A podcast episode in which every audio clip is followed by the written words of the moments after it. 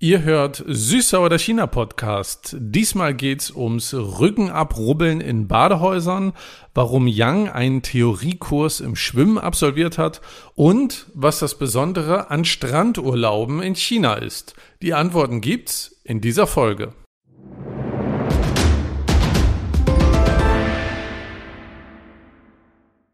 “每周必洗一次澡，洗泡蒸搓不能少。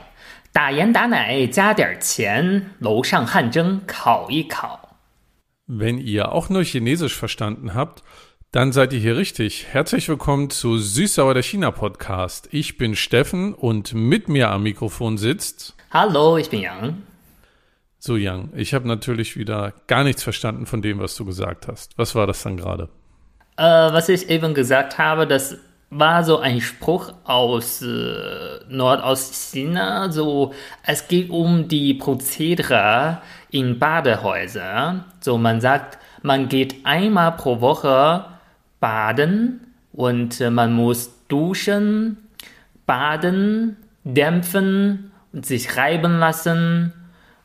So und so. Und kann man mit äh, Badesalz oder Milch oder Rotwein und dann muss man noch äh, in die Sauna gehen. Mit Rotwein sich einreiben lassen? Ist eine Option. Genau meine Welt, muss ich sagen. Aber ich würde ihn lieber trinken eigentlich, als mich damit einreiben zu lassen.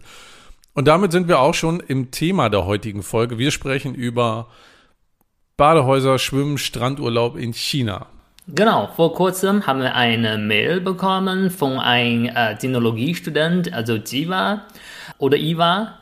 Äh, der hat äh, geschrieben, dass er gerne was von Bade- oder Schwimmkultur in China erfahren möchte. Und weil es gerade so warm ist draußen, haben wir überlegt, perfektes Thema, um sich ein bisschen abzukühlen. Und deswegen sprechen wir heute über die Badehaus- und über die Strandkultur in China. Wir fangen an mit den Badehäusern. Ich kenne so Bilder von Badehäusern in Japan, wo das ja auch ein großes Ding ist, wo man hingeht und sich dann äh, reinigt oder reinigen lässt. Äh, Glaube ich auch so ein bisschen gesellschaftliches Phänomen dort, wo man sich dann auch austauscht. Wie ist denn das in China eigentlich mit Badehäusern? Ja, stimmt. Was von Japan, ich glaube, das geht eher um Baden. Also in China, man nennt sowas in Japan so Paotang, sich in die Suppe einlegen, ähm, wörtlich übersetzt. Äh, deshalb, ich glaube, das geht eher um so warm Baden äh, im warmes Wasser. Ne? Äh, in China, solche Badehäuser ist eher, das war natürlich öffentliche Badehäuser nur um zu duschen. Und langsam, na, die Wirtschaft hat sich verbessert und äh, genauso haben sich auch die Badehäuser. Jetzt kann man viel mehr dort machen. Man sagt auch, äh, 洗浴中心代购前不用出门住一年. Also wenn du im Badezentrum bist und du hast genug Geld und dann brauchst du diese Badezentrum ein Jahr nicht mehr zu verlassen, weil man dort alles kriegt. Ah, verstehe. Also in Deutschland gibt es ja diese Badehauskultur nicht so richtig. Es gibt Schwimmbäder und dann gibt es so Spas und Wellness-Dinger, wo man dann schwimmen kann, sich Massagen äh, gönnen kann, in die Sauna gehen kann. Sowas gibt es da ja halt. Ich glaube, das ist auch der Unterschied, weil Badehäuser, es gibt natürlich unterschiedliche Klassen. Ne? Teuer, billig, äh, Mittelstand und sowas.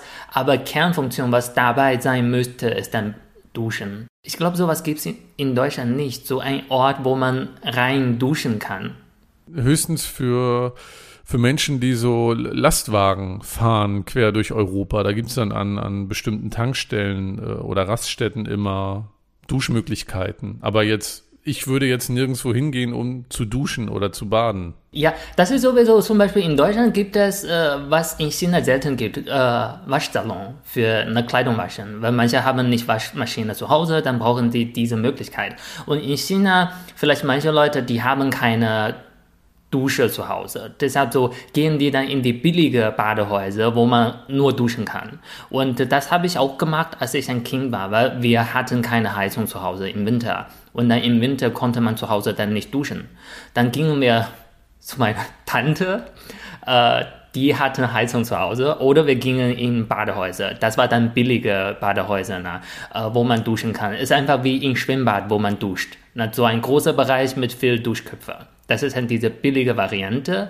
Und mit der Zeit oder na, kam auch diese Luxusding, wo man viel mehr machen kann, so Sauna, Baden und Massage, Fußmassage oder Zeier, was wir äh, auch erzählt haben, so dass man in die Ohren äh, reinigt. Ja. ja. das kann man auch dort machen und äh, ich war auch einmal mit einer Freundin dort, äh, da gab es auch zum Beispiel Sportanlage und auch äh, Pooltable. So ist einfach zur Unterhaltung. Ne? Wird es dann in China auch so genutzt, dass man dort, also wird es eher genutzt für, also werden dann in China diese Badehäuser eher genutzt, um Wellness zu machen wie in Deutschland oder ist es dort auch so, dass man Freunde trifft oder Geschäftspartner trifft? Äh, so ein Ort, wo man halt sein soziales Leben auslebt? Also beides. Aber geht man in Deutschland auch mit Freunden gemeinsam in die Sauna? Ich nicht. Aber ich finde das speziell. Aber in, in Skandinavien zum Beispiel ist es ja auch so, dass man zusammen in die Sauna geht, mit der Familie oder mit Freunden. Genau, ich glaube auch so, ich habe sowas gelesen, in Finnland, die ganze Familie baden zusammen oder so. Aber in China, das ist beides. Ich habe gesagt, hauptsächlich, manche Leute duschen nur dort, aber selbst in solche billige Badehäuser gäbe es auch diese Möglichkeit, ein bisschen Genuss zu haben, nämlich Zursau, das nennt man in China. Das heißt, sich reiben lassen. So, ich dusche mal, aber ich fühle mich nicht komplett sauber. Das ist so eher eine Gedanke von Nordchinesen. Ich fühle mich nicht komplett sauber. Da möchte ich mich reinigen lassen. Und dann kommt jemand und reibt dich dann ab, oder wie? Genau, das ist so, äh, ich erzähle mal von solchen billigen Badehäusern es ist eine riesige Zahl ne, mit vielen Duschköpfen und auch ein Teich mit warmem Wasser. Und in der Mitte der Saal liegt dann ein Massagetable. Und äh, da ist so jemand, äh, der dort arbeitet. Du kannst ihn dann bestellen. Du legst dich hin vor allen Leuten, nackt, und diese Person reibt deinen ganzen Körper wirklich mit sehr viel Kraft, dass du danach komplett rot wirst und äh, kriegst so ein Kilo äh, Staub äh, ab. Dann fühlst du dich total sauber. Okay. Und vorne und hinten. Okay. Du sollst das einfach genießen und dich entspannen. Ich tue mich beim Zuhören jetzt schwierig, dass mir das gefallen könnte. Weil das klingt so, als wenn man Parmesan reibt irgendwie, wenn die ganze Haut dann rot ist irgendwie. Also hast du ja schon diese Bilder im Kopf. Ich sehe mich als äh, Parmesan und jemand reibt mich ab. Ja, irgendwie habe ich das jetzt im Bild, ja. Ist zum Beispiel, das ist so, diese Person steht einfach da und du gehst auf ihn zu und ne, Augenkontakt gemacht und der sagt, ne, reiben zur Sau. Und du sagst ja. Und dann fragt er dich, hast du deine Badehandschuhe dabei? Waschlappen ja. oder sowas. Und der nimmt ihn dann und reibt dich ab damit. Genau, wenn du nicht dabei hast, dann hat er seine eigene. Manche Leute finden das unhygienisch, deshalb die bringen immer ah. eigene mit. Und dann legst du dich hin, na, erstmal auf dem Bauch und der reibt dich erstmal mit aller Kraft und fragt dich, tut das weh? Ich würde sagen ja, so wie das klingt. Das klingt so, als wenn man Holz abschmirgelt mit so Sandpapier. Irgendwie ist das, glaube ich, nicht meine Welt. Ja, weil ich finde, die Leute, die das mögen, die mögen das hart. Okay. Und deshalb so, die machen erstmal hart Arbeit und fragen dich, tut das weh? Oder die merken schon, dass du komplett dich verspannst, dann machen die das sanfter. Okay. Und dann reiben, reiben, reiben deine äh, Rücken, ne? machst vielleicht schon eine Kugel aus deinem Staub und dann äh, wenn du häufig dahin gehst, kennst du diese Prozedere. Diese Person klatscht an dein Hinter, das heißt, dreh dich um. okay. Ja. Ich bin noch skeptisch für mich persönlich. es klingt interessant, aber. Und dann finde ich, kam dieser awkward Moment, dass du dich umdrehst. Ach, jetzt, bis jetzt war noch gar nichts unangenehm. Na, ich finde, auf dem Bauchlege ist doch okay, obwohl die okay. alle anderen Leute euch ziehen okay. können. Erzähl weiter, erzähl weiter. Und dann drehst du dich um. Jetzt bist du ne, komplett ehrlich und offen zu ihm, weil du ganze vordere Körper ihm zeigst und dann reibt er dein vorderer Körper. Das müsste so, so wie in Friseursalon sein. So, der reibt deine vordere Körper und ihr unterhaltet euch. Ja, okay. Also äh, es, es, es klingt alles sehr intensiv und ich glaube, abrubbeln ist nicht so meins in der Intensität. Ja, ich glaube, das ist nicht für jeden. Ich habe das niemals gemacht, weil das mir einfach ein bisschen peinlich ist, selbst um das zu sehen. Und äh, aber na, das ist nur für billige Badehäuser. Selbst für billige Badehäuser gibt es zumindest sowas. Aber in na, Luxus gibt es da mehr Fußmassage, Massage und Sauna, unterschiedliche Saunazimmer mit unterschiedlicher Temperatur und äh, unterschiedliche Themen im Zimmer. Und das äh, auch ein Unterschied ist, vorher, das war na, alle nackt im Saal, äh, duschen, baden, aber in solchen Luxusdingen, du bist nicht nackt, selbst in Sauna. Du trägst Badeanzüge und äh, gehst du in unterschiedliche Sauna rein, das ist immer kleiner Zimmer, häufig geht man nur mit Freunden rein und dann kann man da ne, sich hinsetzen und sich unterhalten. Also das habe ich mit meinen Freunden auch gemacht. Kann man auch Getränke bestellen, Essen bestellen. Ist einfach ein riesiger Lokal, wo, wo man alles machen kann. Und ist auch nicht teuer. Finde ich schon cool. Aber das heißt auch, in Südchina gibt es die Kultur so nicht, sondern das ist eher typisch nordchinesisch. Naja, das war eher eine Verallgemeinung. Ne? Weil das war eher nordchinesisch, aber jetzt eigentlich alle leben oder wohnen so gemischt. Deshalb, ich würde sagen, in jeder Stadt gibt es solche Badehäuser. Äh, aber in Nordchina, das ist einfach äh, mehr eine Kultur in Nordostchina.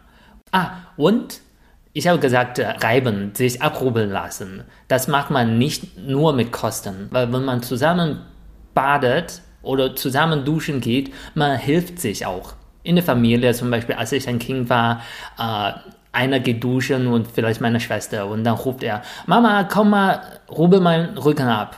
Dann meine Mutter kam rein und rubbelte ihren Rücken ab. Das macht man auch als Freunde und Familie. Hast du das dann auch gemacht im Badehaus? Im Badehaus nicht, weil das mir einfach peinlich war, so mich von jemand abrubbeln zu lassen.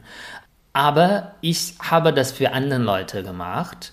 Zum Beispiel mein bester Kumpel aus der Uni-Zeit wir sind beste Kumpel, weil, nicht weil, aber wir sind beste Kumpel und entsprechend habe ich ihn vier Jahren abgerubbelt. Wir haben in unterschiedlichen Zimmern gewohnt. Manchmal, er war schon in der Dusche und dann ein Mitbewohner schrien im Treppenhaus und meinte, Yang, komm mal, äh, rubbel ihn ab in fünf Minuten. Und dann ich war, äh, okay, komme. Und dann krempel ich einfach meine Ärmel hoch und meinte, ja, lass loslegen. Und da habe ich ihn abgerubbelt. Ja, also spannender Einblick in die ja, Badekultur in China. Das heißt, man hilft sich dann auch unter Freunden und rubbelt sich dann den, den Dreck vom Rücken ab. Genau, das macht man eigentlich schon generell. Manche Leute sagen einfach, weil man selber den Rücken nicht so reinigen könnte. Deshalb äh, würden die gerne Hilfe haben. Ja, das ist wie am Strand, wenn man äh, Sonnencreme hat und da kann man sich ja auch den Rücken schlecht eincremen. Da fragt man dann ja auch äh, die Familie oder Freunde, kannst du mir meinen Rücken eincremen? Ja, deshalb, man muss das nicht komisch sehen. Ich, ich finde, selbst in Nordchina machen, macht man nicht jeder. Aber viele Leute machen das, die sind einfach offener zum Körper. Muss man das nicht komisch wahrnehmen. Also wenn zum Beispiel, wenn ihr in China seid oder wenn du in China bist und ein Chinese fragt dich in der Dusche, kannst du mich meinen Rücken reiben, musst du nicht als ein Hidon oder sowas äh, wahrnehmen, sondern manchmal ist das wirklich nur normal. So wie in Skandinavien ja auch, wo man zusammen mit Geschäftspartnern oder der Familie dann in der Sauna ist, äh, was auch nichts für mich wäre. Da bin ich ein bisschen prüde. Die Unterschiede zwischen Regionen äh, passt aber auch zum nächsten Thema, nämlich Strand. Äh, ich komme ja aus äh, dem Nordosten Deutschlands und da ist ja die Freikörperkultur FKK doch ein bisschen populärer als im Rest Deutschlands. Und ähm, das ist ja genauso, ne? Rücken abrubbeln oder gehe ich jetzt, mache ich FKK oder trage ich eher Badeanzug oder eine Badehose oder ein Bikini. Das sind ja auch so Dinge, wo es doch Unterschiede einfach in Deutschland gibt. Die einen mögen das, die anderen mögen das nicht. Äh, deshalb, ich finde, das ist ein guter Vergleich, weil zum Beispiel in China, man rubbelt den anderen den Rücken ab und viele Leute denken das, oh, komisch, fast wie im Porno, aber muss ich sagen, FKK, viele Leute liegen nackt äh, am Strand, das ist auch Porno für andere Leute aus anderer Kultur. Ja, äh, vielleicht ja auch äh, unangenehm, äh, ein unangenehmer Faktor. weil man das so nicht kennt. Aber äh, ja, jeder wie er möchte, gibt ja äh, in, da wo ich herkomme, gibt verschiedene Strandabschnitte mit Textil, ohne Textil. Da kann ja jeder das so handhaben, wie er oder sie möchte. Führt mich aber zum Thema Strandurlaub in China. Und äh, nach dem Badehaus wollen wir mal darüber sprechen. Ich war mal in Hongkong vor ein paar Jahren und ich erinnere mich noch, ich war im Süden von Hongkong, Repulse Bay heißt das. Die, die Ecke ist ein Strandabschnitt.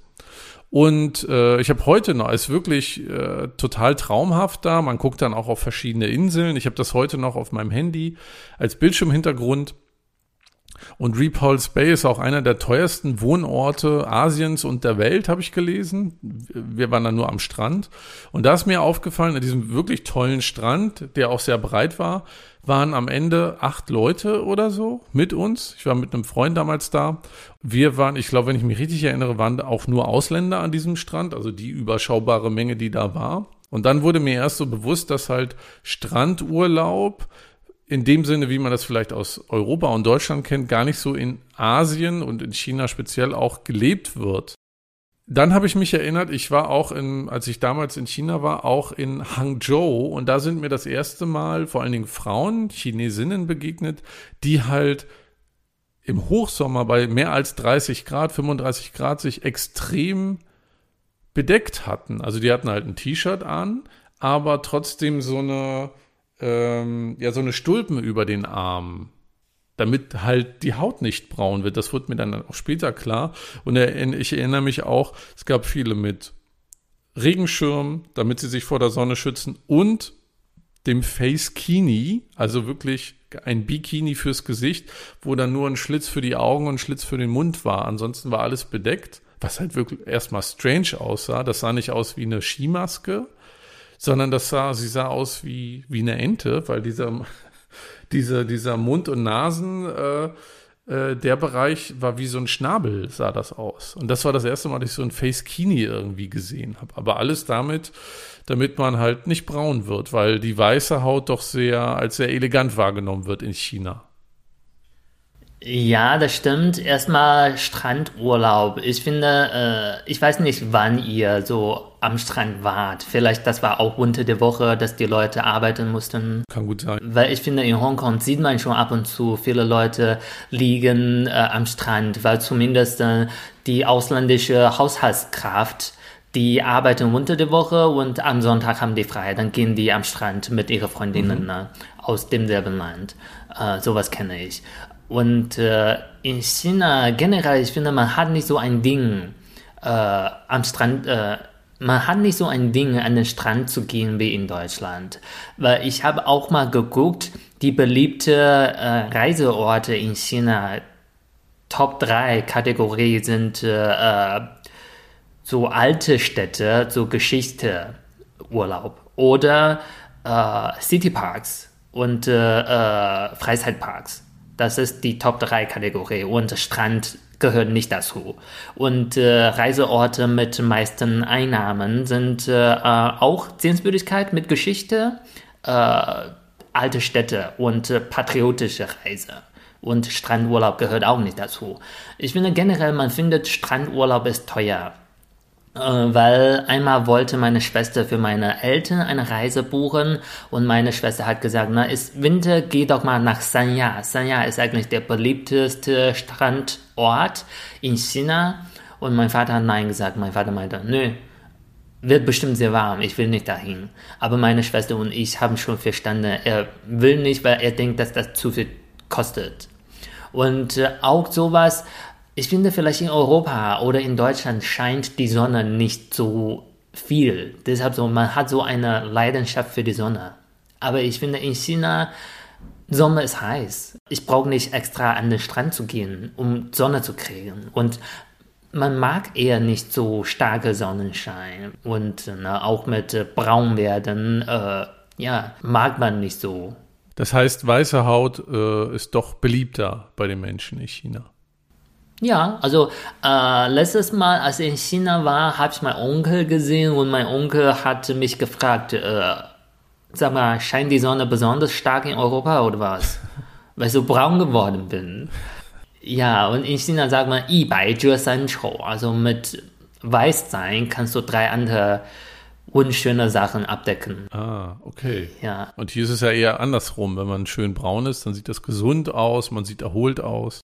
Ich habe auch gesehen, dass wenn Chinesinnen und Chinesen Urlaub am Strand machen, sie eher im Wasser stehen, statt reinzugehen. Und auch viele auf den Bildern hatten Schwimmringe, auch ältere Menschen um. Also die ist jetzt nicht so, dass man sich so ein Tretboot ausleiht oder Stand-Up-Paddling macht oder auf so einem Bananenboot fährt irgendwie, sondern dass man doch eher, ja, im Wasser ein bisschen entspannt. So sah das auf den Bildern aus und was ich gelesen hatte. Ja, ich weiß nicht. Äh, hm, ich glaube schon, dass äh, nicht viele Chinesen schwimmen können. Das ist ein Ding. Äh, zweitens, ich finde, in den Urlaub zu fahren, viel gehört auch dazu, schöne Bilder zu haben und viele Orte sehen. Und am Strand liegt man nur den ganzen Tag rum. Und äh, für uns ist eher, wenn wir in den Urlaub fahren, das heißt los, los, los. Zu 7 Uhr aufstehen und dann äh, 9 zurückkommen und äh, am Tag äh, sieben Sehenswürdigkeiten sehen oder sogar zwei Städte besuchen. Das könnte alles passieren. Also so wie Urlaub mit mir zusammen um sieben aufstehen und dann zack, zack, zack. Ja, aber das ist nur, weil du, na, wenn man alt ist, kann man nicht so lange schlafen.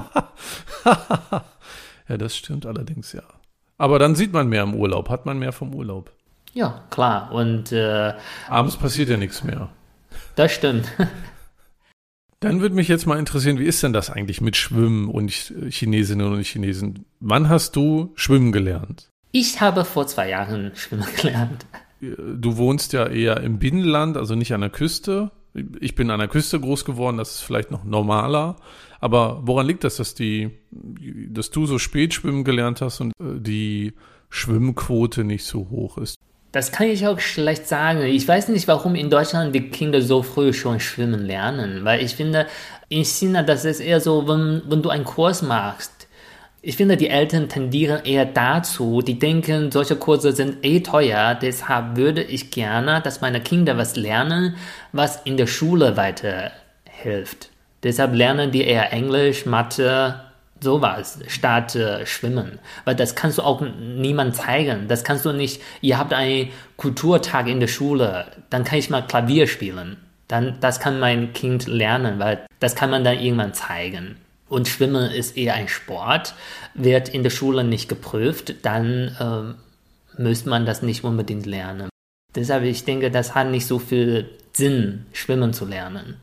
Ist das Pflicht, in der Schule Schwimmen zu lernen in Deutschland? Ja, ich kenne das aus der Schule, dass man das in der, ich glaube, vierten Klasse war das bei mir, das Seepferdchen. Äh, ich habe aber gelesen, dass auch in Deutschland die Fähigkeit zu schwimmen einfach zurückgeht. Also nicht nur durch die Pandemie, da wurden ja viele Kurse abgesagt, weil Schwimmhallen zu waren, sondern bereits 2019 gab es äh, Schwimmunterricht in den Schulen, aber nach diesem Schwimmunterricht konnten 60 Prozent der Kinder am Ende der vierten Klasse immer noch nicht schwimmen und gelten als Nichtschwimmer, was schockierend ist, weil wenn du es bis dahin nicht gelernt hast im Schulunterricht, heißt das ja, du musst es privat machen. Und wer macht das dann noch privat? Und wir haben ja zusammen letztens auch einen Stand-Up-Paddling-Kurs gemacht und da hat der Lehrer ja auch gesagt, dass es ähm, erwachsene Menschen gab, die nicht schwimmen konnten. Äh, und das äh, finde ich total erstaunlich. Vielleicht, weil ich von der Küste komme und Schwimmen ist da im Sommer alltäglich. So, man fährt 20 Minuten zum Strand und schwimmt dann. Aber ich finde das so ungewöhnlich, dass man hier nicht schwimmen kann, weil das Angebot ja doch kostenlos in der Schule da ist und man das ja auch in der Schwimmhalle machen kann. Ich glaube, die Kurse sind auch nicht so teuer, wenn man als Erwachsener einfach nochmal lernen will. Deswegen finde ich das so, ja, so ungewöhnlich, weil es ja doch viele Freibäder auch gibt. Du hast ja auch die, ähm, hier ein gutes System an Rettungsschwimmerinnen und Rettungsschwimmern. Es ist ja alles gut ausgebaut und mich wundert das einfach, dass dieses Thema Schwimmen ähm, ja zurückgeht als Fähigkeit. Ja, und ich finde in Deutschland, man geht auch gerne als Familie ans Wasser im Sommer, genau. damit man was zusammen macht. Ne? Und äh, in Nordchina gibt es in der Stadt immer ein Fluss, künstlicher Fluss und sowas, aber dort kann man auch nicht schwimmen oder darf man ich weiß nicht, ob man das machen darf. Deshalb so fehlt schon sowas und äh, dann muss man, wird in der Schule auch nicht angeboten. Ähm, deshalb muss man dafür extra zahlen. Dann machen nicht viele. Aber jetzt zumindest als ich studiert habe, das war in der Uni für ein Semester Pflichtkurs Schwimmen zu lernen. Äh, aber stattdessen habe ich Schwimmen-Theoriekurs gelernt, weil ich nicht äh, mit alle meine Kommilitonen zusammen umziehen wollte. Also fand ich eher komisch. Deshalb ich und ein Mitbewohner von mir, wir haben uns verabredet, wir sind zusammen zur Uni, Krankenhaus gegangen und haben uns so eine Zettel geholt, dass wir die Kurse nicht machen mussten. Uh, du musst eine Krankheit ausdenken und zum Beispiel du sagst, ich habe Fußpilze, dann schreibt der Arzt, du musst nicht schwimmen. Und wir, solche Leute, wir mussten dann Theoriekurs machen. Und du hast dann später den praktischen Kurs gemacht. Genau, aber selbst in der Uni, ich habe gehört, äh, in der Prüfung, das gilt schon als Bestehen, solange man äh, im Wasser war. solange man im Wasser so, äh, wie heißt das, nicht sinken. Ja, okay, nicht untergeht. Das heißt, wenn man sich über Wasser halten kann für ein paar Minuten. Genau, wenn du, wenn du mit einem Sprung zwei, drei Meter schwimmen kannst, dann ja. bist du schon bestanden. Ja. Ich muss ja auch sagen, ich selber habe ja nie das komplette Seepferdchen erworben. Es gibt ja, glaube ich, zwölf Prüfungen oder so. Und ähm, ich habe mich damals nicht getraut. Ich war ja super klein, ne? Also ich war ja in der vierten Klasse immer noch mal ein, zwei Jahre jünger als die anderen so im Schnitt. Und äh, ich habe mich nicht getraut, vom einen Meter Brett zu springen, das weiß ich noch. Und deswegen habe ich dieses eine weiß ich nicht, da gibt's ja, das Seepferdchen ist ja das Ganze und dann kannst du einen Pinguin machen und die Qualle und sowas und die Robbe. Ich bin da nicht runtergesprungen und habe dann das, äh, diese Auszeichnung nicht gekriegt, deswegen habe ich gar kein komplettes Seepferdchen. Ich kann aber trotzdem schwimmen, ich kann aber nicht schnell schwimmen, was nichts jetzt mit dem Sprungbrett zu tun hat, sondern grundsätzlich mit meiner äh, äh mit meiner Körperkontrolle, die anscheinend ich nicht so gut habe. Ich bin eher ein gemütlicher Schwimmer. Und du kannst nur Brustschwimmen. Das sehe ich in Schwimmhalle auch. Viele Deutsche, die machen Brustschwimmen. Auf dem Rücken bin ich auch gut, Rückenschwimmen. Also okay. Ja. Und ich, ich weiß noch, ich hatte ein paar Jahre, bin ich nicht geschwommen und dann bin ich mal in die Schwimmhalle, um zu schwimmen. Und vor mir waren zwei, äh, zwei junge Frauen, die halt ganz entspannt geschwommen sind und miteinander geredet haben. Und ich habe, als ich da das erste Mal am Wasser war, habe ich mich total abgemüht zu schwimmen und ich kam nicht voran und konnte mich gerade so über Wasser halten. Und die haben schon die ganze Zeit so komisch zu mir rübergeguckt, weil die dachten, ich höre denen zu und bin deswegen so langsam. Die haben aber gar nicht mitgekriegt, dass ich um mein Überleben kämpfe, damit ich meinen Kopf über Wasser halten kann, weil ich so langsam damals noch war. Ja, apropos um Leben kämpfe. Jedes Mal, wenn ich schwimmen gehe, muss ich einfach äh, richtig heftig äh, mich ertrinken. Und äh, dass ich drei bis fünf Sekunden äh, husten musste. Oh je. Ah, aus Versehen oder mit, oder ist es dein, deine Routine, wenn du schwimmen gehst? Ja, wenn ich Durst habe oder so. Nein, ist einfach so, manchmal, ich weiß nicht, also ich äh, komme aus dem Rhythmus raus und dann Wasser kommt in meinen Mund und dann kriege ich äh, Panik oder sowas. Ich kann aber nur allen Chinesinnen und Chinesen und äh, allen anderen auch empfehlen, das Beste ist, um Kinder ruhig zu stellen, Tag am Strand. Das war bei, bei, mir damals auch so. Man fährt zum Strand raus und die Kinder bauen dann da so Kleckerburgen und gehen schwimmen und sowas. Und dann sind die völlig außer Gefecht gesetzt. Und am schönsten ist es, und das gehörte immer dazu, Freibad oder Strand, am Ende gibt's immer Pommes. Und das irgendwie gehört für mich so, und ich habe das auch bei vielen anderen gehört, zur Kindheitserinnerung äh, Freibad oder Strand dazu. Das ist immer, man kriegt dann so einen Pommeshunger nach ein paar Stunden. Ich finde, das ist auch ein Unterschied vom Strandurlaub in China und Deutschland. Du erwartest Pommes und ich erwarte Meeresfrüchte, die sehr frisch sind. Weil in China, ich finde als Chinesen, man hat generell ein Problem in Deutschland, dass Fisch und Meeresfrüchte alle gefroren sind. Und in China kriegst du solche wirklich frisch. Das ist so, wenn du Strandurlaub machst, musst du dann Fisch und Meeresfrüchte essen. Weil Pommes kriegst du doch überall. Ja, aber das sind ja die speziellen Strandpommes. Mit, Strand, äh, mit Meeressalz drauf. Also, nee, nee. Aber bei mir war das so als Kind in den 90ern. Äh, da gab es noch essbare äh, Waffeln, in denen diese Pommes reingemacht wurden. Und ich esse äh, meine Sachen immer nur mit Ketchup. Und die Pommes ganz unten in dieser, in dieser Waffel, was sah aus wie eine große Eistüte, da sammelte sich das Ketchup und die Pommes waren am leckersten, die so 20 Minuten in Ketchup eingeweicht waren. Das war irgendwie das, das äh, Deluxe-Stück dieser ganzen, dieser ganzen Pommes. Muss ich sagen, das klingt schon mal eklig, äh, weil du kennst mich, ich bin die Person, die im Restaurant sagt, ich hätte gerne Currywurst ohne Curry, bitte. Ja, richtig. Das ist pervers, muss ich dir sagen. Das versteht auch keiner. Die Blicke, die du dann immer kriegst. Danach habe ich aber gelernt, Currywurst ohne Curry heißt einfach Bockwurst. Ja. Das war's auch schon mit der Folge. Wir hoffen, wir konnten euch ein wenig abkühlen mit dem Thema in diesen heißen Tagen. Wir bedanken uns nochmal recht herzlich für die Inspiration und den Themenvorschlag, den wir erhalten haben und freuen uns, wenn ihr uns auch schreibt an chinapodcast.gmx.de oder auf Instagram china-podcast. Wir freuen uns immer, wenn ihr uns Vorschläge schickt, weil das äh, ist für uns auch nochmal eine Inspiration. Und bei dem Thema haben wir ja gesehen, wir haben viel über Youngs Rubbelkunst kennengelernt und auch über meine Ketchup-Vorliebe.